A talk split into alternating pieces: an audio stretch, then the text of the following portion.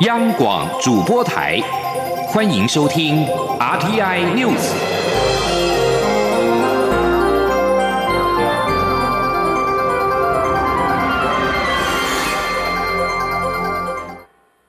各位好，我是主播王玉伟，欢迎收听这节央广主播台提供给您的 RTI News 新闻。首先带您关注。一二二一威克尔大游行二十一号和平落幕，在游行过程当中，高雄市文化中心前人潮挤爆，游行的人龙绵延不断，沿途都可以见到群众加入游行队伍。当队伍前端出发一小时之后，队伍的末端才要准备出发。游行活动的高潮是在终点发表罢韩宣言，并且升起了巨大的进球，点亮绿色椰弹，许下守护台湾的誓言。前天记者王维琴的采访报道。一二二一 We Care 大游行二十一号下午从高雄市文化中心前出发，由于民众参与非常踊跃，中午时分人潮便从集合的五福一路和光华路口前溢出，群众塞爆五福一路，附近交通全面瘫痪。集合地点附近的霸韩小物摊商生意兴隆，各种霸韩旗子彩带更被民众索取一空。游行队伍共分成九大队，分别是 We Care 大队、台湾激进大。队称香港大队、美丽岛大队、彩虹大队、彩虹梅大队、溜之大吉大队、公民割草大队和台湾队。游行队伍行经五福一路，一直走到五福四路，接着转公园二路往终点七贤三路口前进。游行民众扶老携幼，不断高喊“光复高雄，守护台湾，罢免韩国瑜”的口号。高雄市高中职学校今天补课，但是游行路线上的学校。也可见到学生站在窗口为游行队伍加油，沿途可见民众不断加入游行队伍。由于人潮汹涌，前导车速度无法前进。当队伍前端已经出发一小时后，队伍末端才刚要从集合地点动身。主办单位宣布，参与游行人数达到五十万人。大韩四君子游行发起人尹力、前高雄气爆自救会长陈冠荣、台湾激进张博洋和公民割草代表李信医师。一起发表罢韩宣言，宣布罢免韩国瑜的行动将在下周送出罢免联署书。尹力说：“十二月二十六日，我们四位将会正式向中选会递送第一阶段高雄人的罢免联署提议书三万份，正式进入罢免的程序。未来几个月，我们将会面对的是韩国瑜市府的选委会。”我们还要进入二阶的百分之十高雄市民的正式二阶联署以及审核，之后才能够罢呃办理罢免投票，而且必须要有二十五趴四分之一的人来投票，赞成票要赢过反对票，我们高雄人才能够有重新选择市长的机会。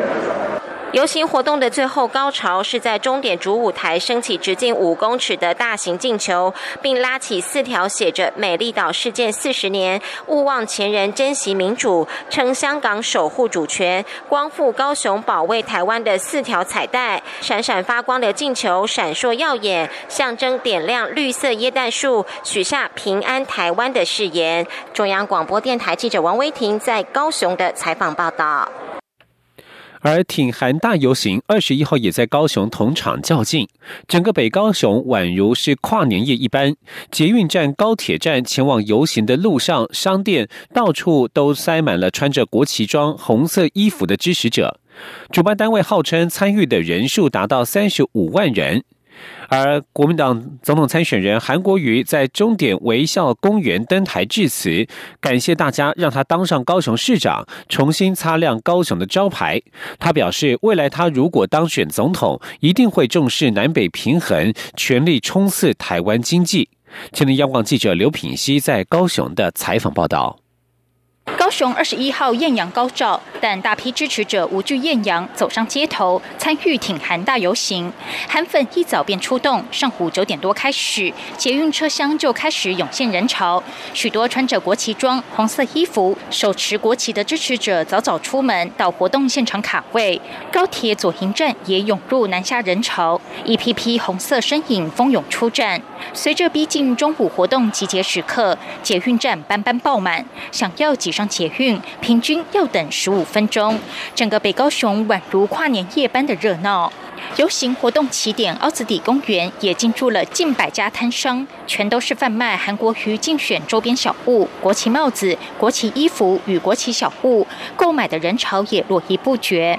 国民党总统候选人韩国瑜原定从起点率队一起游行走完全程，不过韩国瑜竞选总部发言人郑兆兴表示，由于现场人数比预期多出非常多，国安人员强烈建议韩国瑜不要一开始就走入人群，以免造成不必要的风险。所以他们决定尊重维安人员的建议，临时取消起点行程，直接抵达终点微笑公园。韩国瑜大约两点四十五分在终点登台，台下支持者不断高喊“总统好”，将现场的气氛带到最高点。韩国瑜一上台，先演唱《隐形的翅膀》，感谢所有支持者坚定支持他，当他隐形的翅膀。韩国瑜致辞时再提成立特征组一事，他表示自己如果当选总统，一定会建立清廉有效率的政府，也会组成最优质的内阁团队，打造一个认真打拼、没有私心的团队，平衡台湾南北发展，在维护中华民国的主权下，带领台湾全力冲刺经济。他说：“我一样会选出最优质的行政院长、内阁团队。”我希望整个团队一样有这样的理念，整个团队一心一意为台湾人民来打拼，整个团队一定要非常非常的清廉，所以我会特成立，立刻成立特征组，特征组专门法办总统、院长、部长、立法委，好吗？对于更改行程，直接在队伍终点发表谈话。韩国瑜在活动结束后受访表示，参与活动的民众实在太多，整体幕僚人员认为群众会相互推挤，非常担心安全问题，希望他能在终点站跟大家说话就好。他并强调，所谓的担心危险，是指群众太多，因为人潮整个大爆满。至于韩国瑜进总副总干事周习伟指大选恐会再出现两颗子弹的事件，韩国瑜说，每到选举，各种谣言满天飞，他对治安维护人员有信心，也对台湾的民主很有信心，相信台湾人民会用最民主的方式决定下任总统是谁。央广记者刘品熙在高雄的采访报道。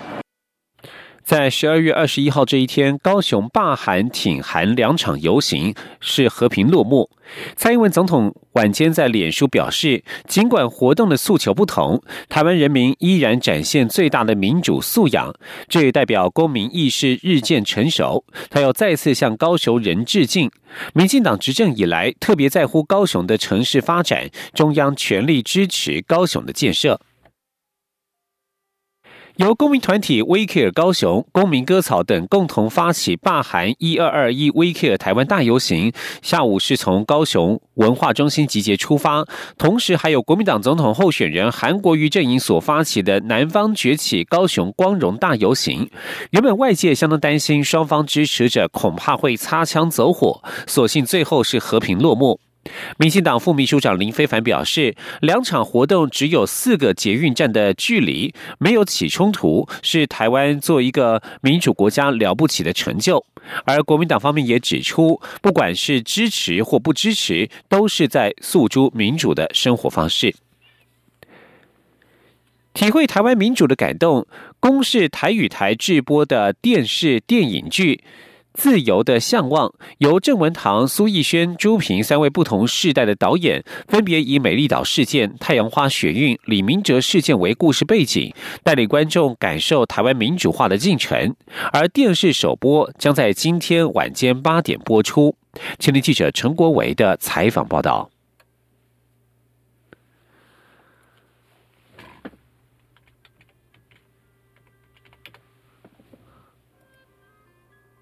公视台语台首部自制戏剧《自由的向往》组一位嗯芒，邀请三位不同世代的导演，以三种观点拍摄出三部半小时的短片，期盼让观众看到台湾民主的改变及隐忧。代表六十岁世代的导演郑文堂重现美丽岛事件六年后，政治受难者陈菊出狱当天回家途经滨海公路，六年来第一次听到海风的自由心情。郑文堂在首映会上透露，拍片前特别约访陈菊，深入了解他当年出狱后的想法。我去拜访也是甲讲这，我是足感动的，非常感动，一种一种痛楚吧，吼，一种疼。饰演陈菊的是剧场工作者郑木曾，他表示很开心，因为这个主题有机会尝试电视剧的演出。我现在这么自由，然后如果我只有一天待在那边，我真的会疯掉。虽然我是诠释 g u i 啊，但是他的故事很多人都有，我觉得我很开心可以诠释这个角色。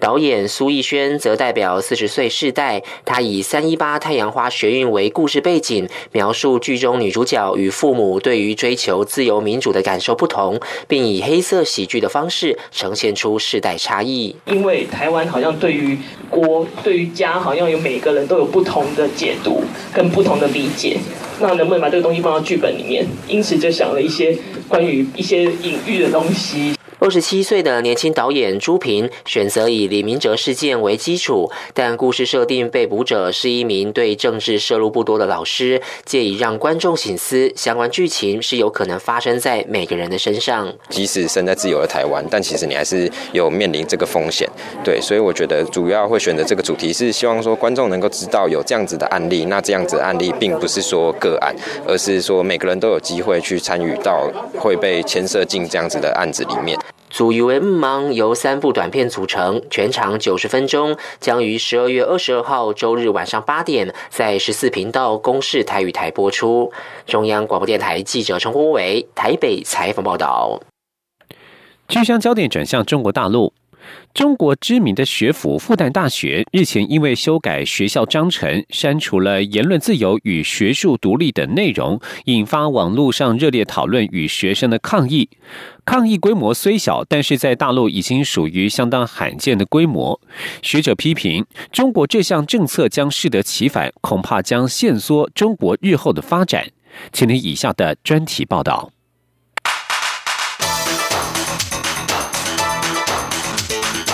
专题报道：中国教育部十七号发布批准复旦大学、南京大学和陕西师范大学部分章程条款修改的申请。新章程展现了共党主导大学的意图。由于新章程删除了“思想自由、民主管理和学术独立”等字眼，引发复旦学生强烈反弹，并立即成为网络热门议题。其中一个主题标签，短短几个小时内就吸引超过一百万人次的浏览。复旦大学多位教授也在网络上发言，批评这项修改章程的决定。复旦学生更在校内的食堂合唱校歌，强调学术独立、思想自由的字句，表达抗议。网络上还有人直接将复旦大学改名为复旦党校。不过，在微博等平台上的批评贴文以及学生唱校歌抗议的影片，也迅速遭到删除。复旦大学向来以学风自由、学术独立自豪，在中国各大学中排名第三，在英国 QS 世界大学二零二零年的排名为全球第四十。因此，复旦大学风波引发的讨论与抗议别具意义。纽约时报分析指出，这次抗议规模虽小，却是冒险的举动。因为近年来，任何批评共党的言论都可能招致拘留、骚扰。然而，这项勇敢的举动也凸显中国言论自由受到严重压迫，已经导致中国境内的民众担忧甚至反抗。自从习近平在二零一二年上台以来，就对网络和社会团体加强控制，不但升高审查，并限缩示威空间。批评中国当局的出版刊物不见了。敢于发表不同意见的学界人士，不是被降级，就是遭到开除；有另类想法的智库被关闭了，维权律师被捕了；教堂和佛教寺院等宗教机构，不是遭到关闭，就是受到共党控制。而在大学校园方面，北京不但强化党的领导，并要求大学停止使用具有西方价值的进口教材。甚至让中共中央纪律检查委员会进驻大学校园，以整治大学宣扬西方价值的问题，包括民主和言论自由。复旦大学历史系副教授孙佩东在接受《华盛顿邮报》采访的时候说：“复旦早在过去几年就对自由讨论施加了严格限制，这次修改章程只是一种确认。”他说：“我们不必假装了。”孙佩东指出，如果五年后来回顾二零一九年，我们或许会说，现在才是个开头而已。在去年十二月，北京大学马克思主义学会的五位主要成员在校园中被公安带走多日，期间受到非人道虐待和侦讯。北大校方还主动更换学会会长及干部，引发数十名学生示威抗议。在这次复旦大学修改章程的消息发布之际，受全球关注的香港反送中运动已经纷扰了半年，香港大学生在抗争中扮演了重要角色。虽然中国极力封锁香港抗争新闻，但是这次复旦风波引发的网友评论中，依然出现了模仿香港的“光复复旦”时代革命字眼。人权观察组织中国问题专家王松年认为，修订大学章程只是朝关闭中国心灵踏出的另一步。自从习近平上台以来，我们已经看到许多让中国人民可以喘口气的自由正在消失之中。王松年指出，中国对学术领域的最新一波攻击将在未来几年出现后果。如果你对大学的言论自由施加更多限制，中国未来的领导人不会有开明的胸襟。华盛顿卡内基国际和平基金会高级研究员史文也向《纽约时报》表示，修订大学章程最终将取得适得其反的效果。他说：“中共为了长远的生存，应该要找到促进经济增长的新方法。”而不是变本加厉追求列宁主义的规范。复旦大学师生的小抗议，纯粹出于对大学学术自由的维护之心。北京或不至太过计较，但是当局不断扩大对校园言论自由和学术独立的侵蚀，才是令各界担心、足以扼杀中国未来发展的作为。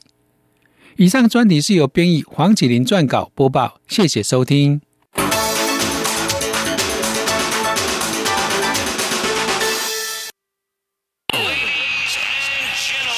这里是中央广播电台台湾之音。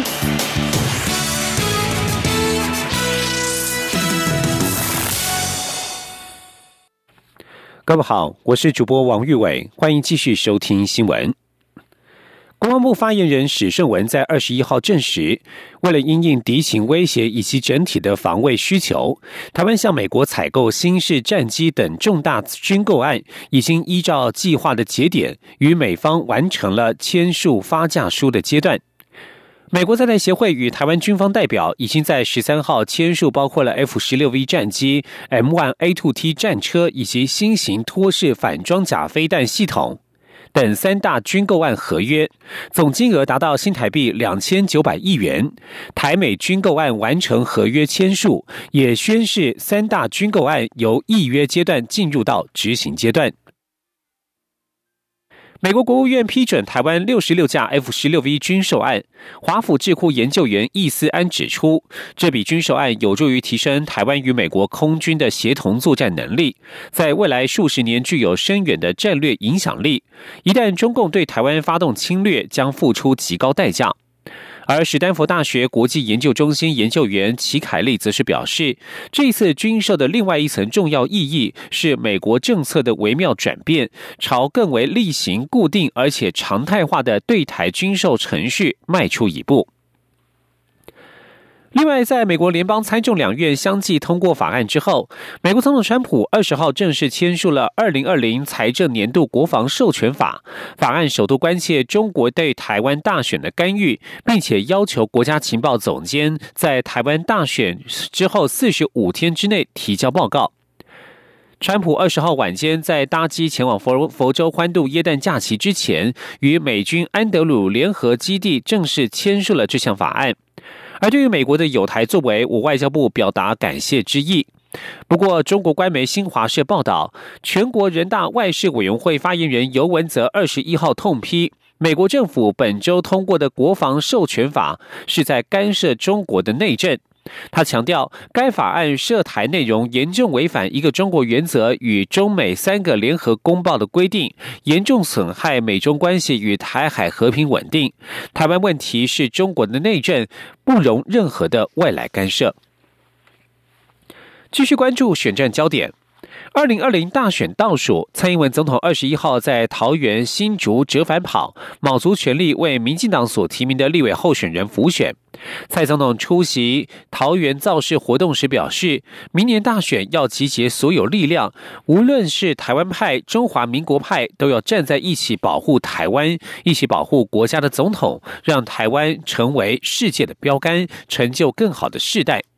今天记者刘玉秋的采访报道。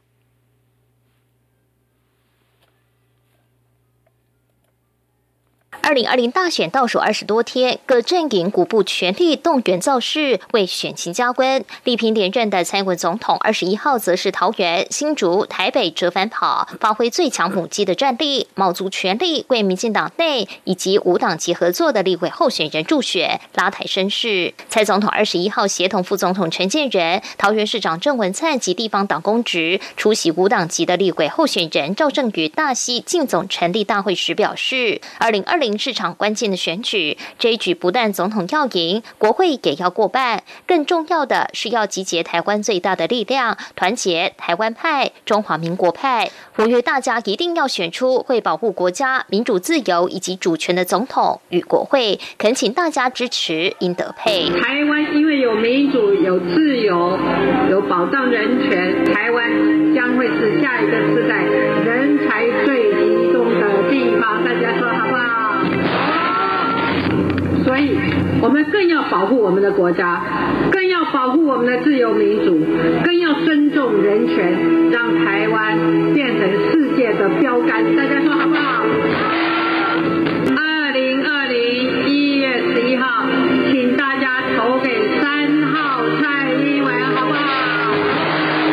随后，蔡总统又赶赴新竹县市，替民进党立委候选人郑鸿辉、郑朝芳以及周江杰站台。之后，又北广出席桃园民进党立委郑宝清的进总成立大会。晚间再赶回台北出席五党籍的台北市立委候选人林长所主办的台湾大凯旋造势晚会，一整天马不停蹄。而民进党副总统候选人赖清德则是双北到竹桃苗展开选举铁人行程。民进党盼用赢得配的高支持。度拉抬各地立委选情，力拼总统连任，国会过半。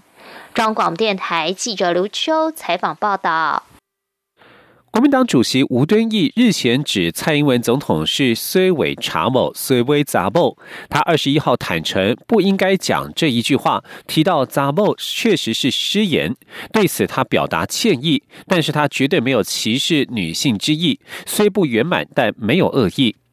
吴敦义指出，作为现代公民，不应该有性别差异。他对女性一直非常尊重。例如，前警大教授叶玉兰列为国民党不分区立委参选人第二位。此外，去年县市长选举，国民党提名七名女性县市长候选人是史上最多，而最后七名的女性县市长候选人也都全部当选，证明国民党或者他个人并没有性别歧视。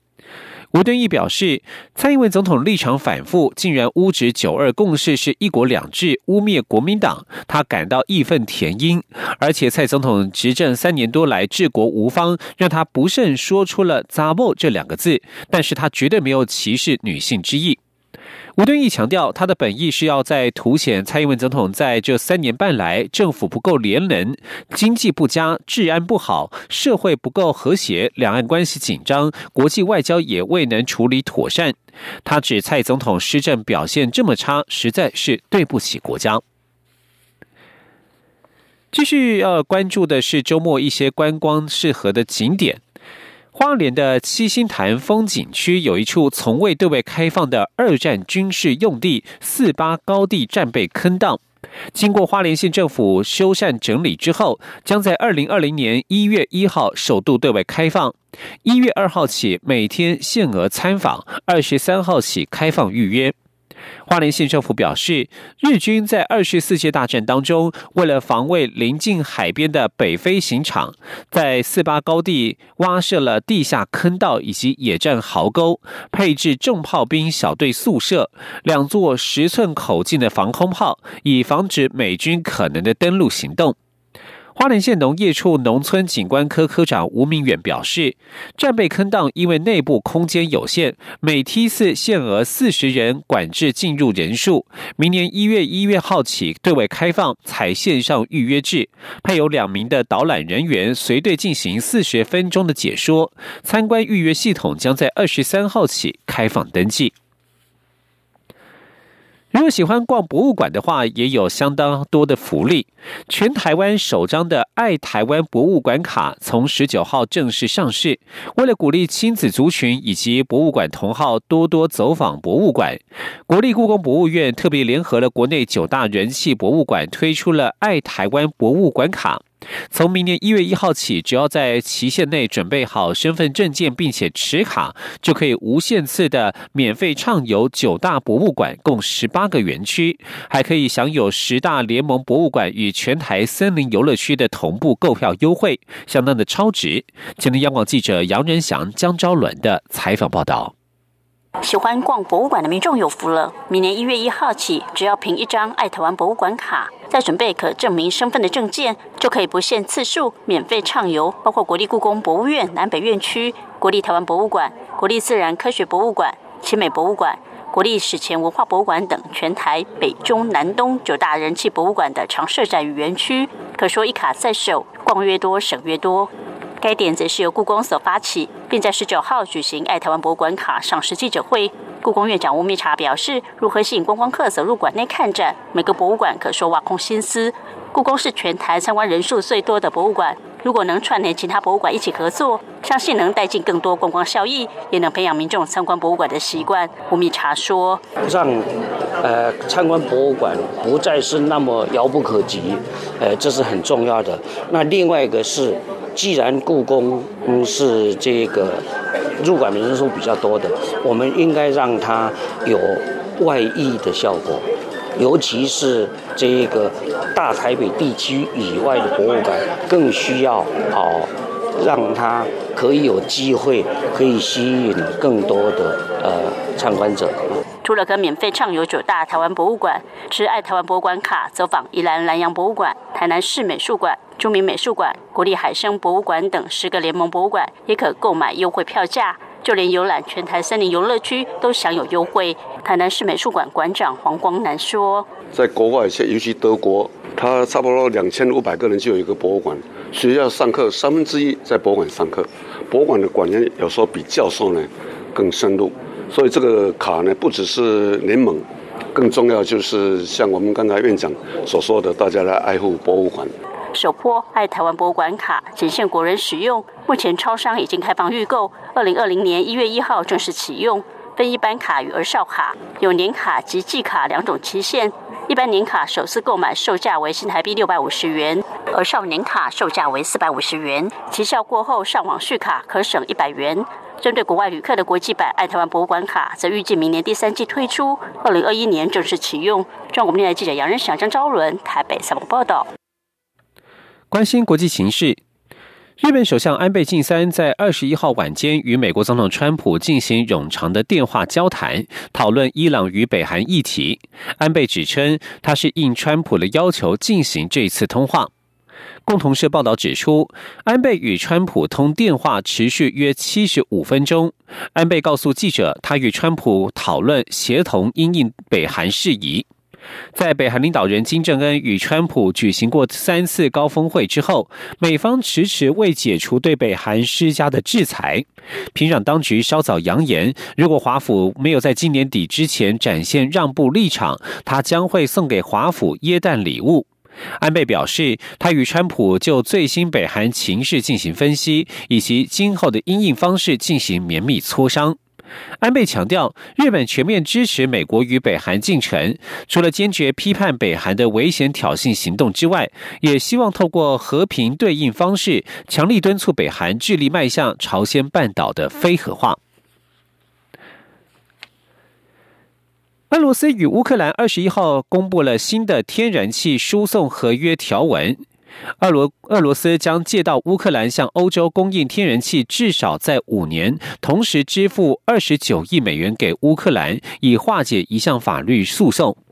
路透社报道，这项合约是俄乌关系的一大突破。双方正试图解决因为乌克兰东部顿巴斯地区分离主义冲突，以及俄国二零一四年兼并克里米亚半岛所产生的争端。而依据新的合约，供应欧洲超过三分之一的天然气需求的俄罗斯天然气工业，将透过代理人办理登记，在未来五年之内，透过乌克兰输送两千两百五十亿立方公尺的天然气。